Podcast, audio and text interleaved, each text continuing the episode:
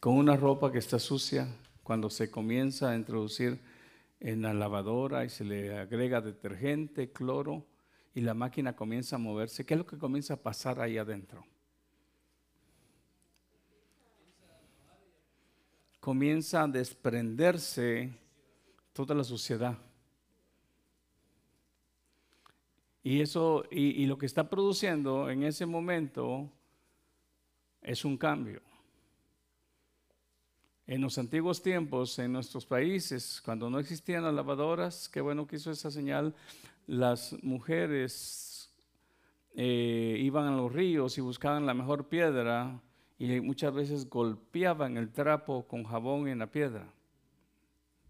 Ahora escuche usted, ya que en esta noche el Señor nos ha estado ministrando durante muchos meses, lo que se produce en ese momento es un, cambio en aquella prenda que está sucia.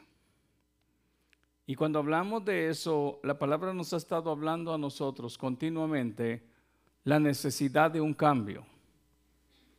Cuando hablamos de cambio, el Señor me permitía este, buscarlo en el diccionario y lo anotaba y, y, lo vamos a leer, pero cuando hablamos de un cambio, estamos este, viendo que una cosa o una persona está pasando de un estado a otro. Un trapo sucio está pasando de estar apestoso, si es un calcetín que lo usó este, durante todo, todo el día bajo el sol, ha sudado el pie, una camisa donde ha habido sudor, tierra, donde muchas veces se, se trabaja en el campo. Cuando aquella prenda se mete entonces a esa acción de purificación, comienzan a desprenderse las impurezas. Entonces comienza a producirse un cambio. El Señor ha estado hablando a nuestras vidas de ese cambio. El Señor ha estado hablando y créame que durante esta semana, mientras eh, escuchaba una, una palabra de un presidente de mucho un tiempo anterior, él dijo una cosa que me impactó mi corazón y dijo esto, hermano Andresito, dijo, la ciudad, la, ciudad dice, eh, necesita eh, ser sanada, eh, el espíritu de la ciudad necesita ser sanado. Y me puse a pensar yo, cuando hablamos del espíritu de la ciudad necesita ser sanado, no pensemos, hermano, de un espíritu, este, un fantasma o, un este, eh, eh, o algo espiritual. Estamos hablando lo interno, lo que motiva a la ciudad a moverse o a detenerse. Eh, eso es el, espíritu de la ciudad. Y dice, o el pensar, o muchas veces la ciudad está como con miedo, como ahorita. El espíritu del mundo necesita ser sanado, declarándole que aunque el problema está en el, en, el mundo, creemos en un Dios todopoderoso, dependemos de Él. Cuando yo oí esas palabras, hermano, vino, siempre ustedes me van a oír esto. Yo siempre asocio, hermano, lo que miro en la calle, yo siempre asocio lo que oigo en las noticias. Es más, hasta cuando miro una película y hay algo, yo, yo tengo mi teléfono y pongo mis notas. O sea, siempre estoy conectado a eso. Y cuando oigo eso, el Señor me mostró algo. El espíritu de la iglesia, el alma de la iglesia necesita ser sanado. Y sabe usted, hermano, ya no podemos postergar más ese cambio. Ese cambio se requiere hoy. ¿Y sabe qué es lo que podía aprender, hermano? Ese cambio no depende, hermano, hermano, de su esposa, ni, ni su cambio depende de su esposo, ni de, ni de su hijo. Los hijos, no depende ese cambio de papá, no depende del trabajo, no depende de la condición. Hoy depende si hoy oigo mi voz, yo no endurezca mi corazón, porque el Espíritu nos está hablando continuamente. Ese cambio no depende, hermano. Muchas veces, dígame usted si sí o no, muchas veces le hemos dicho al Señor, Señor, cámbiame esto. Y ciertamente Dios lo puede hacer, pero tengo que enchufar mi voluntad a la voluntad de Dios. No se trata de que yo le diga a Dios, cambia esto en mí y yo siga mi vida normal como que nada está pasando. No, si yo le estoy diciendo al Señor, yo ruego y te suplico ese cambio en mi vida. Mientras yo le digo eso, yo le digo, tú tienes el poder para hacer el cambio, pero yo me doblego, yo me humillo a ti. Yo pongo lo que Jesús el Señor dijo, si alguien quiere venir en pos de mí, niéguese a sí mismo. Yo pongo y hoy enchufo mi voluntad a lo que hace la guía del Espíritu Santo. Pero si yo le digo, Señor, cámbiame, y el Espíritu Santo nos está hablando hoy, nos habló ayer, oigo lo que la palabra dice, pero no la hago mía, entonces no hay acción. ¿Qué pasa si usted echa el trapo sucio a la máquina, le echa jabón, pero no la pone start? no pasa nada. Lo mismo se mueve en nuestro área espiritual. Y vamos por favor a ver lo que dice Filipenses. Vamos a ver este Colosenses, perdón. Hemos leído mucho tiempo la palabra en Colosenses y el Señor nos regresa y hemos estado y seguiremos viendo esas observaciones. Colosenses capítulo 3.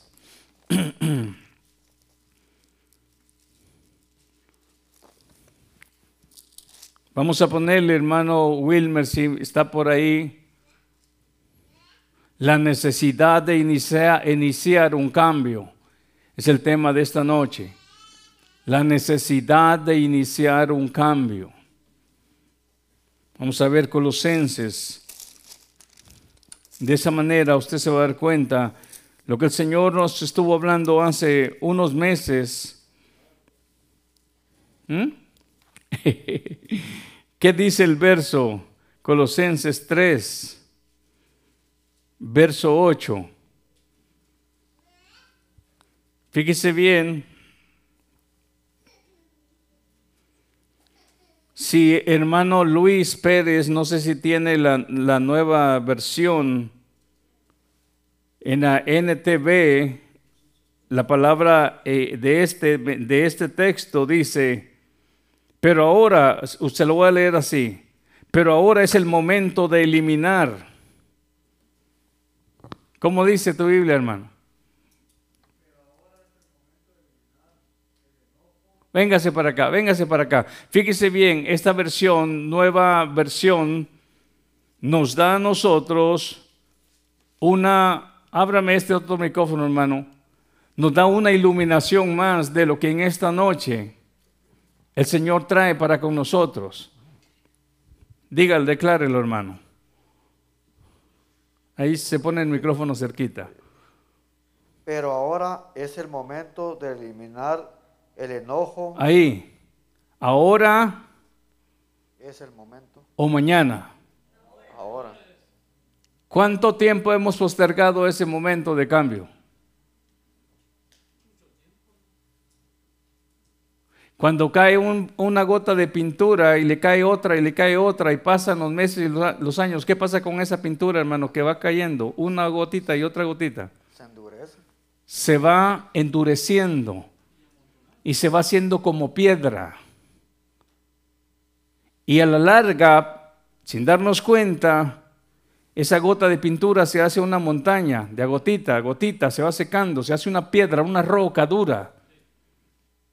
Y sin darse cuenta uno, eso está quedando como que si fuera parte de ese lugar, pero no es parte de ese lugar. Y aquí esta versión dice, pero ahora es tiempo de eliminar. Es, si vamos a hablar de la palabra cambio, y escuche usted para que esta noche usted lo aproveche, la palabra cambio tiene como sinónimo este transformar, renovar. Y le voy a hablar en términos, y aquí quédate un ratito hermano, y le voy a hablar en términos hermano de construcción. Para que nosotros pudiéramos usar este edificio para el servicio de la iglesia, tuvimos que hacer un cambio. ¿Cuántos se recuerdan de ese cambio que se hizo en este lugar, hermano Andresito? ¿Qué, ¿Qué, había en medio de este, de, este, de, este, de este caminar para allá, de aquí a aquella pared? Había una pared en medio, hermanos. Ahí donde está esa marquita negra, donde termina el, cielo falso, ahí había una pared que terminaba por donde están las, adelantito donde está la rosa. Para que suceda un cambio, es necesidad muchas veces la necesidad de eliminar cosas. La pregunta es esta, Habíamos pensado nosotros que la forma en la cual se llevan a cabo los cambios, hay necesidad de eliminar algunas cosas que estarán, están en el momento haciendo estorbo, me están impidiendo de que se haga esa renovación. Si no se elimina aquello, no llegará la renovación. Y solo cuando se elimina aquello, y se pone lo nuevo, entonces vemos, wow, dice uno cuando se trata de una casa, esta era una casita vieja de un nivel y ahora es dos niveles, eh, dice increíble. Pero tuvo, hubo necesidad de comenzar un cambio. Y hubo necesidad de eliminar cosas que no iban a servir para la nueva, para la nueva, eh, ¿cómo se dice? Edificación. Fíjese qué tan sencillo nos habla esta palabra, hermano. Dígalo una vez más y hoy léalo completo, hermano. Pero ahora es el momento de eliminar el enojo, la furia, el comportamiento malicioso, la calumnia y el lenguaje sucio. Wow. Pero fíjese bien algo. ¿A quién le está hablando esta palabra el siervo Pablo? ¿Le está hablando a una gente que no conoce de Dios o está hablando a gente de lo cual dice el, principio del verso? Léeme el verso 1 del capítulo 3, ahí mismo. Oiga bien lo que dice el capítulo 3, verso 1. Ya que han sido resucitados a una nueva vida con Cristo. Ok, entonces ya que hemos sido resucitados, de, sacados del mundo de las tinieblas, ahora una nueva vida con Cristo, hoy es hora de eliminar aquello que nos estorba, que nos impide el que se note la nueva criatura que Cristo quiere hacer de nosotros. Léalo una vez el más el verso 3, hermano, verso 1. Capítulo 3, verso 1. Ya que han sido resucitados a una nueva vida con Cristo, Pongan la mira en las verdades del cielo, donde Cristo está sentado en un lugar de honor a la derecha de Dios. Si hoy es hora de hacer el cambio, y si estamos viendo más para lo terrenal y en lo que concierne con lo terrenal, eso no significa que el Señor nos evite o sea pecado hacer planes o llegar a alcanzar metas en la vida. No, no, no. Significa que realmente que no esté tomando toda nuestra atención y todo nuestro tiempo y todo nuestro amor y toda nuestra, nuestra, ah, nuestro enfoque las cosas terrenales, sino que eso sea visto en segunda parte, como Cristo dijo, busquen el reino de Dios y su justicia y las demás cosas vendrán añadidas. Aquí dice, si han resucitado, ahora comencemos a ver hacia arriba. El cambio es hoy. Pero si nosotros seguimos considerando como valiosas más las cosas terrenales y olvidamos las, las, las, celestiales, las espirituales, entonces todavía estamos atorados en el viejo pensar. Pero si hoy entendemos que hay que hacer un cambio, habrán cosas que hay que eliminar. La pregunta es, ¿estamos dispuestos? Porque hay cosas que, tenemos nosotros que tomar la, la decisión. Es cierto, le vamos a pedir al, Señor y Filipenses lo enseña. Él es el que produce el querer como el hacer, pero estamos hablando de aquella persona que sí quiere ese cambio. ¿Quiere usted ese cambio? Si usted quiere ese cambio, usted estará dispuesto a eliminar hoy, hoy, no mañana, es hoy. Tenemos que estar dispuestos. No podemos decir, Señor, haz un milagro, que suceda un milagro. Sí, hace ese milagro, pero está tocando a la puerta de mi corazón. Hoy dice el Señor, toco la puerta de tu corazón. Si oyes mi voz, si la pones en práctica. Tenemos nosotros que responder aquí con obediencia, con compromiso a Dios, diciéndole, Señor, yo quiero cambiar. Y sé que tú puedes producir ese querer en mí, pero aquí está mi voluntad, mi deseo. ¿Cuántas veces le hemos pedido al Señor, cámbiame Señor, pero seguimos igual caminando hacia adelante con el mismo rumbo? No, si digo cámbiame, pero aquí estoy comprometido yo. Para que tú hagas esa obra que yo carnal y humanamente no puedo hacer. Y si el Señor dice, tienes que eliminar, la pregunta es esta, ¿estamos dispuestos a eliminar aquello que va a estorbar la renovación de aquel proyecto espiritual? ¿Estamos dispuestos a que comience la acción? Bueno, ese trapo que se está echando ahí no se va a lavar suavecito. Dijo el hermano, muchas veces va a ser golpeado una piedra. Muchas veces no será fácil ese cambio. Pero ¿por qué ese golpe? ¿Por qué aquella pintura que se ha penetrado y se ha hecho piedra tendrá él que buscar un chizo y agarrar un martillo y pegarle duro? Ya no va a ser con una garrita. Si cayó la primer gota, al instante que él la vio y, cayó ahí con un trapito mojado, él lo limpia. Pero cayó, se secó, cayó otra gota, se secó y se hizo una montaña de pintura. Ya no puede, tiene que usar algo duro. La pregunta es, ¿estamos dispuestos a que el Señor use un chizo y martillo? Si nosotros queremos ese cambio. Porque sabe que hermano, aquí es donde se nota, aquí es donde se va a ver realmente si realmente queremos ser, queremos ser ese cambio. El hermano Marco, creo, y el hermano que trabaja en construcción me van, a, me van, a, me van a, entender en esto, que cuando se hacen renovaciones aún de cemento, tienen que arrancar cemento viejo y muchas veces hay varillas enterradas en medio de ese cemento, ¿verdad, hermano? De cementos viejos. Y muchas veces no es fácil. O sea, tienen que usar maquinaria pesada para poder arrancar aquello. Pero se requiere un cambio, se va buscando una renovación. Pero para eso hay que eliminar cosas. Léame una vez más entonces completo el verso 8. Pero ahora es el momento de eliminar el enojo, la furia, el comportamiento malicioso, la, la calumnia y el lenguaje sucio. ¿Hay todavía lenguaje sucio dentro de la iglesia, de las congregaciones? Voy a hacer un stop acá. Gracias, hermano. Ahí, llévate el micrófono por si lo requiero. Si en este momento, fíjese bien, si en este momento yo le diera a cada uno de ustedes una, una, una hoja de estas y le dijera, por favor, escríbame, descríbame ahí cómo es mi nombre es fulano de tal, yo soy de esta manera. ¿Se atrevería a decir cómo es usted?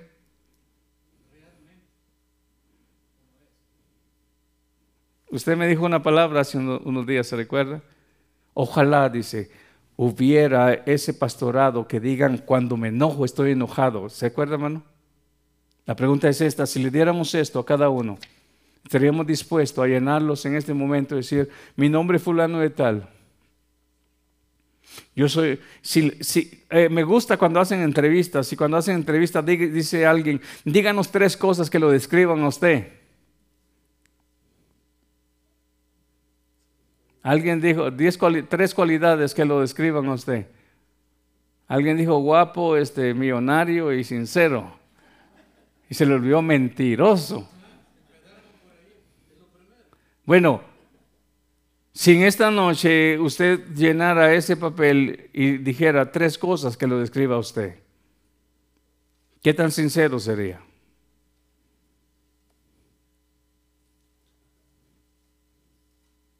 ¿Se atrevería a decir soy medio chismosito? ¿Medio orgulloso? ¿Medio desobediente? allá donde no me ve el pastor. Así, así hablando sinceramente. Ok, mire, ahora quiero decirle algo. Digamos que usted se describió de una forma. Yo no sé lo que usted puso ahí. Hagamos eso. Usted agarró ese papel y comenzó a escribir. Mi nombre es fulano de tal, yo soy así, soy asá y así asá. Ok. Ahora la pregunta es, ¿usted escribió cómo es? Eso es lo que usted piensa de usted. Ahora, podría preguntarle a tres personas que le conocen si eso es cierto.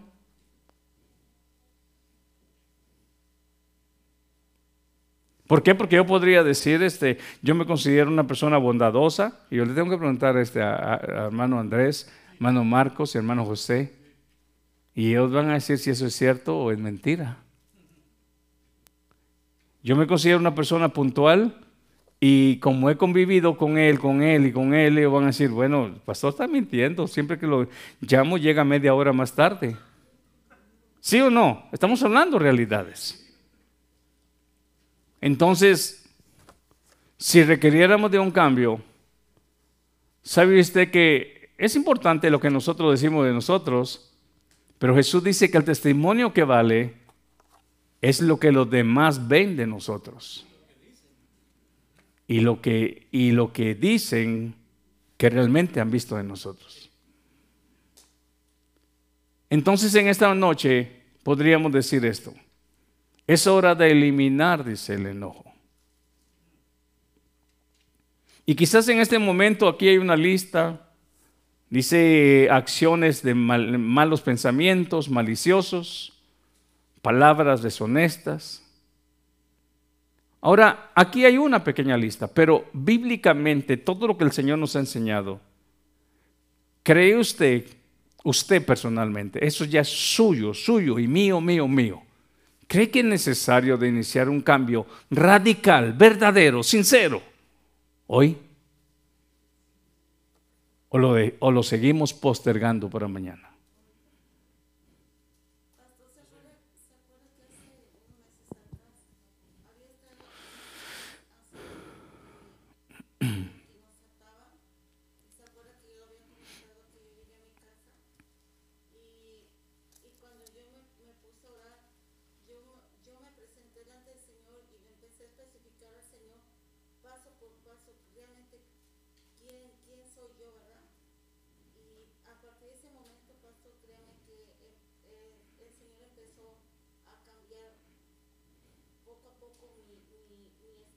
Gracias a Dios.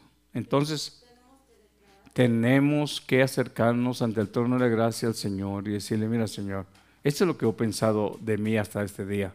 Ahora, dime qué piensas tú de mí. ¿Qué fue lo que dijo de Juan el Señor Jesús?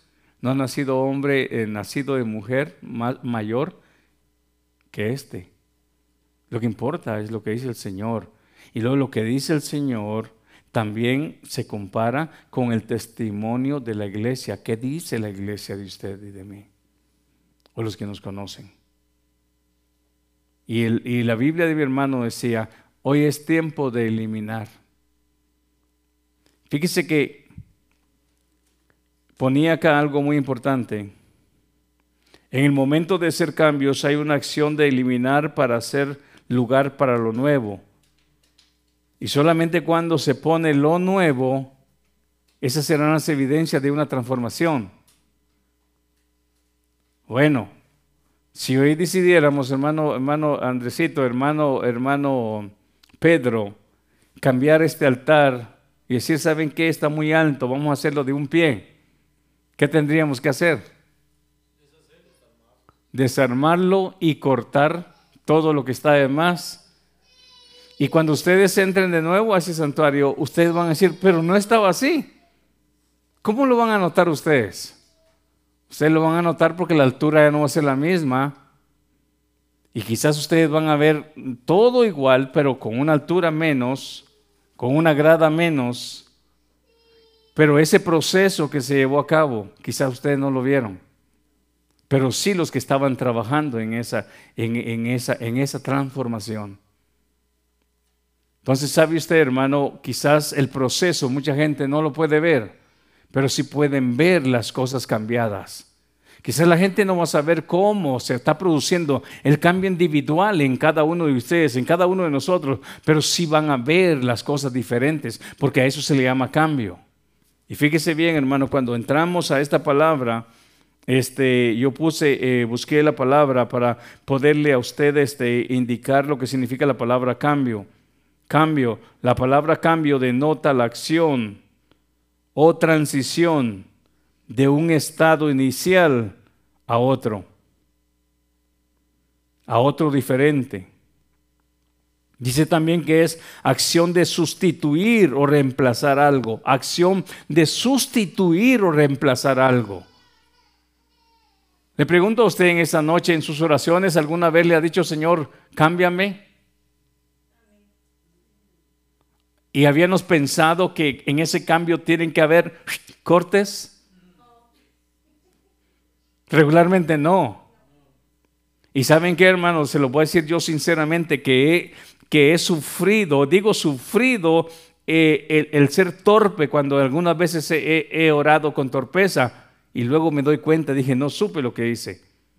Cuando iniciamos el ministerio, yo le dije, Señor, enséñame. Lo que yo no sabía era el terreno que él iba a usar para enseñarme. Y luego dije, como dice el americano, ¿verdad? Ups, ¿y ahora qué? Ahora aguántate, porque pediste que ser enseñado. Y cuando le decimos, Señor, cámbiame, habíamos pensado que en ese cambio de un estado a otro puede haber un buen golpe en la piedra para que nos sacuda esas impurezas eso que nos estorba, que tiene que entrar maquinaria a romper aquello para poder ponerlo nuevo. Muchas veces regularmente no hemos pensado, hermanos, este, al grado de, de poder analizar lo que estamos hablando. Pero en esta noche la palabra nos enseña, es hora, es hora, ¿qué dice hermano? Es hoy, ahora es qué? Pero ahora es el momento de eliminar y cuando habla de eliminar el enojo, ¿cuánto, ¿cuánto daño nos ha hecho el enojo, hermano? La cuestión es esta.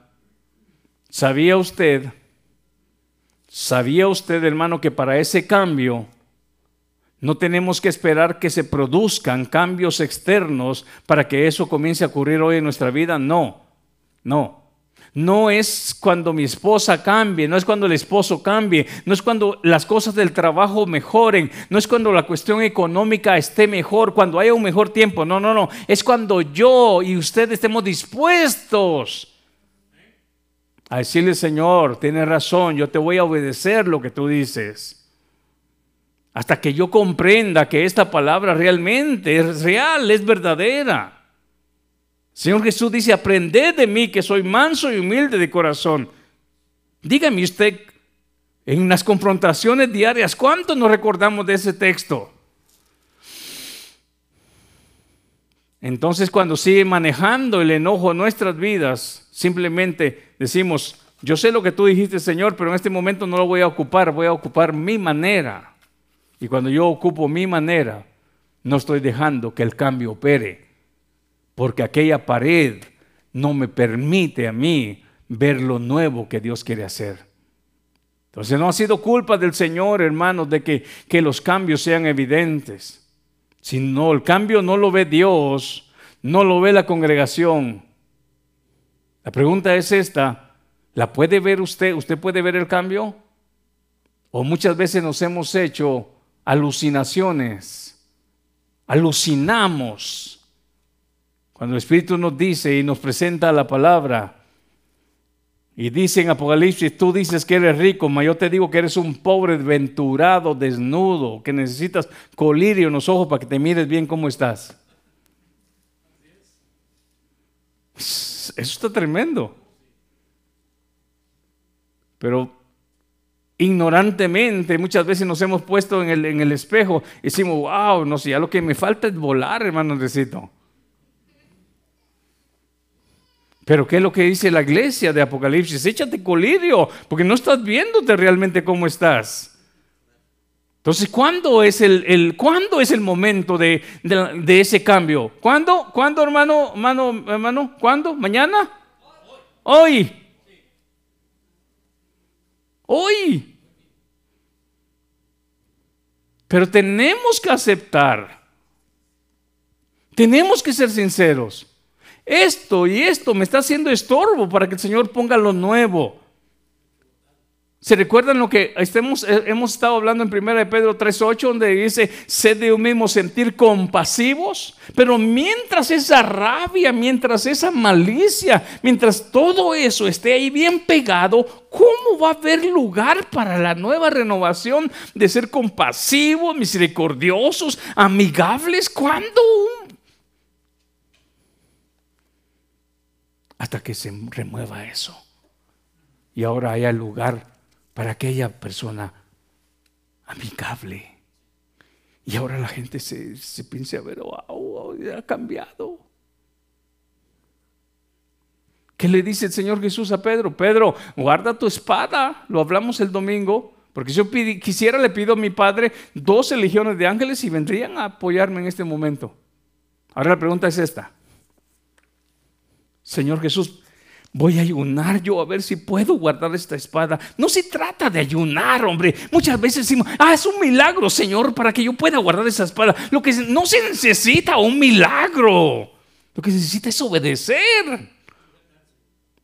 Yo he oído desde mi niñez mucha gente, estoy orando para ver si Dios me habla. No necesita que venga un ángel o tenga un sueño, una revelación. Simplemente necesita obedecer lo que ya está escrito.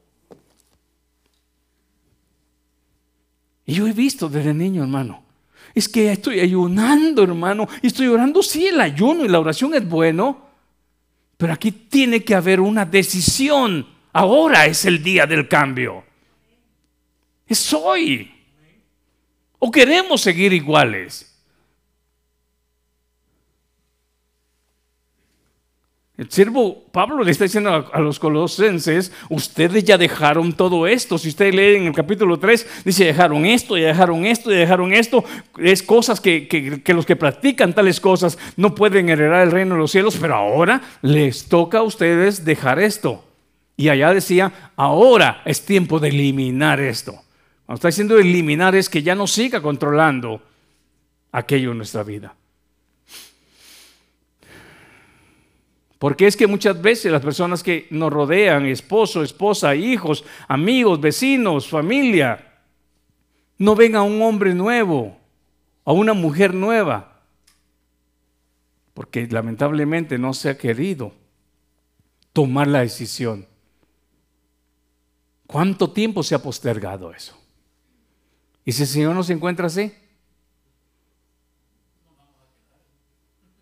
Yo le diría, hermanos, hablábamos un verso anterior, el, el, domingo pasado, donde, oh no, en la oración del lunes me parece, donde el siervo Pablo habla y dice, oro a Dios para que Él nos encuentre digno de ese llamamiento. Hermano, que el Señor venga por su iglesia y tenga misericordia de encontrarnos dignos de ser transformados en aquel momento de llevarnos con Él a su presencia. Ahora, para nosotros recapacitar en eso, tenemos que entender hoy, ¿será que Román, Hebreo 12 está escrito por gusto el verso 1 cuando dice, quítense todo peso, toda carga que les está asedia, todo peso que les estorba, y corramos con paciencia la carrera? ¿Cuántas cosas han estorbado? ¿Cuántas cosas estorban para que se cumpla lo que dice Colosenses 1.10? ¿Qué dice Colosenses 1.10, hermano Alex? No, no, no, no, sin verlo. Ese verso lo hemos leído más de 50 veces en estos últimos mensajes. Colosenses 1.10, hermano. ¿Quién, quién está diciendo? Oh, como tienen máscara, yo no sé quién está hablando. Gracias, hermana. Para que andes como es digno en el Señor. Fíjese, hermano, este verso, como cuántas veces lo hemos repetido, hermana Sonia. Y esos versos deberían de comenzarse a pegar en nuestra mente. Para que andes como es digno en el Señor, agradándole en la mitad de las cosas que haces. En todo. Sinceramente, desde que nos levantamos y nos acostamos, erramos muchas veces en contra del Señor, en palabra y en pensamiento. La cosa es cuando aquello ya se hace costumbre. Una cosa es errar y pecar en palabra o pensamiento por, por accidente, pero otra cosa es cuando aquello está pegado como la pintura que necesita ser removida. Es hoy tiempo de eliminar. Muchas veces hay personas que se agarran del pensamiento, es que somos humanos, hermano, y por eso, sí, porque somos humanos y porque somos débiles, eh, deberíamos ser más conscientes que deberíamos estar más conectados al Señor para que Él nos ayude a responder conforme a su voluntad y no a la nuestra. Si ya sabemos que el Señor Jesús dice que la carne no quiere y el Espíritu está dispuesto, si ya sabemos que hay una lucha, ¿por qué entonces se le da más lugar a la carne? a que el Espíritu nos dirija. A nuestro espíritu, a nuestro interno, nos dirija a toda verdad. Entonces aquí es algo, hay algo interno en usted, como dijo el siervo Pablo en Romanos 7, hay una ley en mí, hay algo en mí que quiere hacer lo bueno. Y muchas veces termino haciendo lo malo. Ahora, más sin embargo, al final del, del capítulo dice, bendito, bendito, agradece a Dios. Y luego Romanos 8, 8 no sé si es dos o tres, dice, el espíritu de vida me ha libertado de ese gobierno de la ley del pecado. Entonces, ya sabemos nosotros que este cuerpo está, tiene una inclinación a lo terrenal, la pregunta es esta, si ya lo sabemos, entonces, ¿por qué lo ignoramos? Y lo hacemos porque realmente ignoramos o, lo hacemos por un lado y dejamos que esta, este cuerpo, esta carne, esta mente nos domine a todo lo que quiera. Pero es tiempo de eliminar y decirle, realmente entiendo que esta carne, este cuerpo todavía está con la, visión hacia abajo, pero es hora, es hora del cambio, es hora de, de ver hacia, hacia arriba. Y para ver hacia arriba y para que comience ese cambio, hay cosas que hay que eliminar. La pregunta es, ¿estamos dispuestos a obedecer? ¿Estamos dispuestos a sacrificar algo? El señor que iba a rentar este lugar dijo, este, este lugar no se los, no, si quieren quitar esa pared, ese, nos tienen que comprar el edificio. Nosotros veníamos a rentar este edificio. ¿Sabe qué? Él no quiso sacrificar esa pared, dijo que me costó mucho. Y a nosotros nos iba a hacer estorbo. Él lo miraba como pérdida en dinero y nosotros lo mirábamos como estorbo. Ahora, analicemos esa escena. Lo que ahorita el Señor dice, elimínalo, quítalo, porque está haciendo estorbo. ¿Cómo lo está viendo usted? ¿Lo está viendo como el Señor lo mira? ¿Como estorbo para una nueva renovación, para una nueva construcción? ¿O lo está viendo como algo en la cual dice, si lo tumbo voy a perder? He invertido tanto.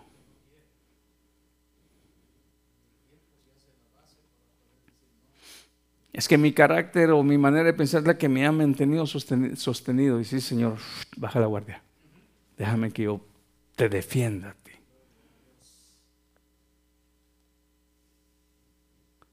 Ahora fíjese usted, hermano. ¿Por qué nos enojamos, hermanos Alex? ¿Tú por qué te enojas? Por tu suegra que te hace mala comida. Eh. Echa mucho chile.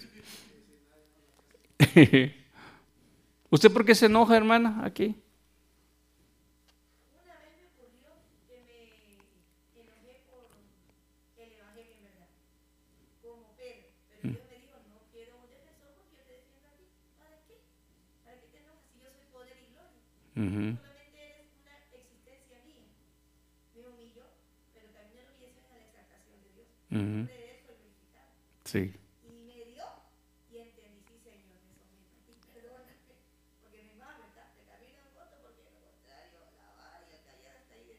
Sí. Sí. Mire. Andesito, ¿tú por qué te enojas?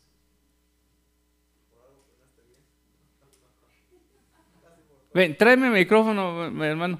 Oh, ahí lo tiene, ábralo. ¿Por qué te enojas de verdad? Digo el hermano, digo el hermano Marcos, casi, por todo, cuando algo, algo no está bien o no se hace como tiene que, hacer. Hablando, hablando secularmente. Hablando secularmente. Al final del día, ¿tenemos la razón? Sí. Ahora, fíjense bien una cosa. ¿Tenemos razón de enojarnos? No, de enojarnos tal vez, no. Tenemos razón de admitir que aquello no está bien. Ahora la cuestión es, cuando admitimos que aquello no está bien, lo hicieron por descuido, o lo hicieron por cualquier cosa, lo primero que pega es a, ¡pum! a nuestros sentimientos. Ahora la cuestión es esta.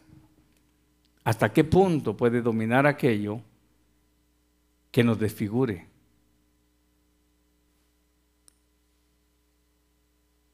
Nos demacre lo que el mundo necesita ver de ti. Porque dice el mismo Pablo, airaos, pero no pequéis. Ahora la cuestión es esta, ¿cuándo no nos damos cuenta cuando pasamos la línea? Entonces, es hora de eliminar, ¿qué dice? Leámoslo. Dice el verso 8, pero ahora dejad también vosotros todas estas cosas, ira, enojo, malicia, blasfemia, palabras deshonestas de vuestra boca. Se, se demacra, se puede decir demacrado, se, se desfigura el rostro que deberíamos de tener de hijos de Dios, de nuevas criaturas, cuando con esta boca que cantamos, yo tengo gozo, tengo alegría, salen palabras que al Señor no le agradan. Entonces observe usted algo, hermanos. Esto parece muy sencillo, pero este cambio de estas cosas están ahí, han estado ahí, y en vez de ayudarnos a reflejar la figura y la imagen de Cristo, nos están estorbando a nosotros. Y el Señor dice, si hoy es hora del cambio, es hora de eliminar aquello que te ha estado estorbando en tu vida, y no es no es, no es, este, no lo va a hacer tu esposa, tu esposo, tu hijo, ni nadie. Eh, te toca a ti decidir, Señor, aquí estoy, hoy, hoy aquí estoy, aquí estoy. Yo sé que tú tienes el poder para hacer ese cambio, pero hoy yo te termino, tomo una decisión de obedecer lo que tu palabra dice. Si el, si el siervo Pablo dice, dejen, hoy es hora de dejar, oiga, se lo voy a leer una vez más para que se lo lea, pero ahora dejad también vosotros, está diciendo acá, pero ahora pídanle a Dios que suceda un milagro para que dejen de ser enojones. No está diciendo eso. Está diciendo que usted y yo hoy determinamos que necesitamos un cambio. Entonces el espíritu de la iglesia, el alma de la iglesia necesita ser sanado de todo esto, porque todo esto, no sabe usted cuánto daño le ha hecho a la hermandad. Y no deja crecer. Y no deja que aparezca lo que leímos en, en Pedro. Ahora sé de un mismo sentir, compasivos, misericordiosos, amigables, con amor fraternal. Pero imagínese usted, se tiene que sacar esto para que aparezca lo otro. Leámoslo y luego vamos a ver primero a Pedro para que usted se dé cuenta. Pero ahora dejad también vosotros todas estas cosas. Ira, enojo, Malicia. ¿Sabe usted qué es la palabra malicia? ¿Qué es malicia? ¿Mm? Todo mal pensamiento, todo pensamiento que tiene lamentablemente una mala idea, malicia. Toda mala intención, mal sentido, dejando malicia a un lado. Entonces, mire, malicia también dice blasfemias, palabras deshonestas de vuestra boca, no mintáis los unos a los otros.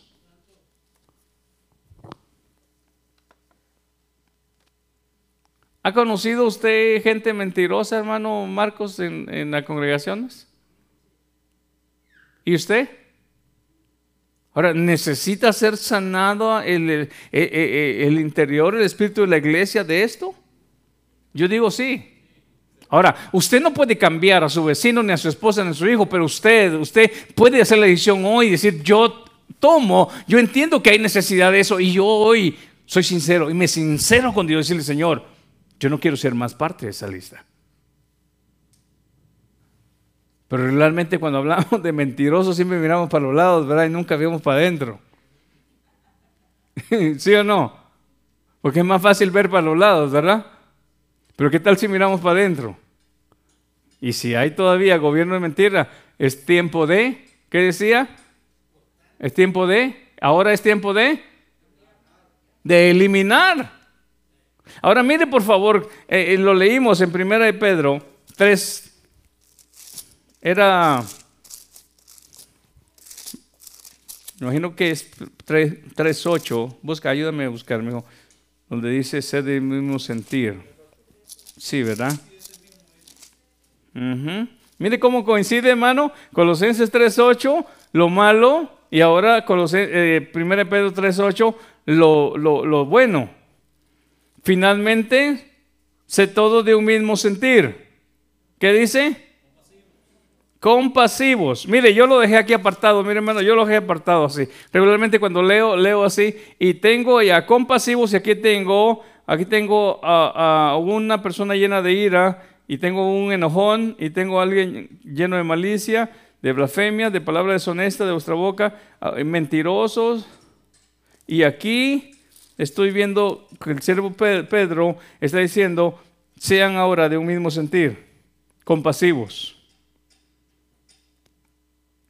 amándonos fraternalmente, misericordiosos, amigables. Ahora, oiga usted y lea, si regrese a Colosenses, mantenga esos dos acá porque le voy a hacer una combinación de una y otra. Mire lo que dice el verso 10, el capítulo 3, verso 10. Y vestidos del nuevo, el cual conforme a la imagen del que lo creó, se va renovando hasta el, pleno, hasta el conocimiento pleno donde no hay griego ni judío.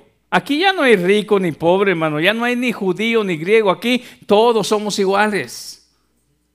Ahora imagínese usted, hermano. Observe usted el estorbo por la cual no han habido cambios en mí, en usted. Cuando se le da lugar a la ira, se le da lugar al enojo, se le da lugar a la malicia, ¿Puede uno actuar compasivamente? ¿Puede actuar uno misericordiosamente? ¿Puede actuar uno amigablemente? No, hermanos. Entonces, ¿qué? Si soy un hombre nuevo y no se nota eso, ¿qué pasa entonces? ¿Estoy hablando verdad? ¿O todavía sigo actuando conforme al modelo y al molde viejo que necesita un cambio mañana? No, hoy. Necesita eliminar algo que le está estorbando hoy.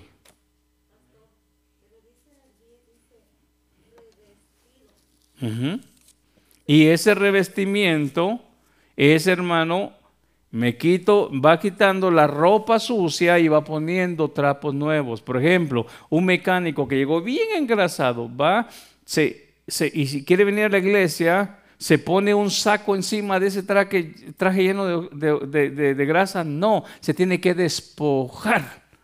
Y ahí en Colosenses también dice, despojándose, dice. si usted mira el Colosenses 3, mire lo que dice el verso 5. Haced morir pueblo terrenal en vosotros, fornicación, impureza, pasiones desordenadas, malos deseos y avaricia, que es idolatría, cosas con las cuales la ira de Dios viene sobre los hijos de desobediencia. Aquí está hablando de, un despojo, de una de un renovación. Entonces el verso 9 dice, no mentáis los unos a los otros, habiéndonos despojados del viejo hombre con sus hechos. Entonces está tomando ese overol lleno de grasa y después de que quita ese overol lleno de grasa, toma un baño y luego puede agarrar las ropas limpias. Y ahora hay lugar para ese, para ese nuevo vestido. Pero podremos poner el verso 8 de 1 Pedro 3.8 encima de, de Colosenses 3.8. No se puede.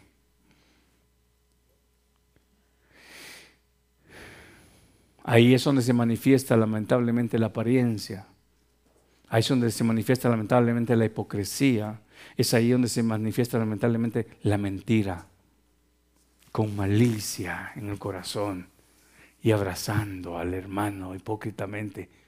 Esa es la peor vergüenza que cada uno de nosotros podríamos cargar. Actuando amigablemente con alguien cuando estoy pensando perversidades de aquella persona. Pero cuando arranco esa malicia, puedo acercarme compasivamente, misericordiosamente, amigablemente y decirle, aquí estoy, en las buenas y en las malas. Pero cuántos muchas veces sin darnos cuenta hemos querido poner traje limpio encima de un traje lleno de grasa que necesita primero salir de la escena para que ocurra ese cambio. ¿Había visto usted el Evangelio de esta manera? ¿O nos habían pintado un cuadro tan diferente que a veces no nos hemos dado cuenta que hay necesidad que ocurra lo primero para que aparezca lo otro? Arranquemos la pared para que haya el espacio se necesita hacer esta renovación. ¿Saben qué, hermanos? Tenemos, vamos a echar segundo nivel. Bueno, lo primero que hay que hacer es, tenemos que tirar todo, todo el, roof. Va para afuera. hermano, pero queremos segundo nivel, pero no queremos que toque nada. Pues no va a pasar así. Se necesita eliminar muchas cosas. Y luego tienen que revisar si todo esto va a aguantar segundo nivel y si no, tienen que quebrar y poner nuevas columnas y tener todo conforme lo declara, hermanos, este, eh, los, códigos de la ciudad. Bueno, aquí hay una forma. Depende de mí. O me sigo poniendo el traje limpio encima del traje lleno de grasa, o, o es hora, ¿es hora de qué? De eliminar es hora del cambio. ¿Qué tal si vienen hermanos de la alabanza y vamos a cantar una, unas alabanzas? Y quiero anunciarles algo, hermanos. Vamos a orar, si quieren vamos a orar y luego pasan. Padre, en el nombre de Jesús, gracias te damos. Una vez más, tu palabra nos ha alumbrado, nos ha dirigido. Te suplico con todo mi corazón para que esta palabra caiga en buena tierra. Para que esta palabra caiga en buenos corazones para que dé fruto al 30, al 60 y al 100, Señor. No queremos, Señor, tú no forzas a nadie. Tú dices, si alguien quiere venir en pos de mí, niéguese a sí mismo, tome su cruz y sígame. Hoy, el mensaje de esta noche es, hoy, ahora, está la necesidad, la necesidad de un cambio, pero es hoy.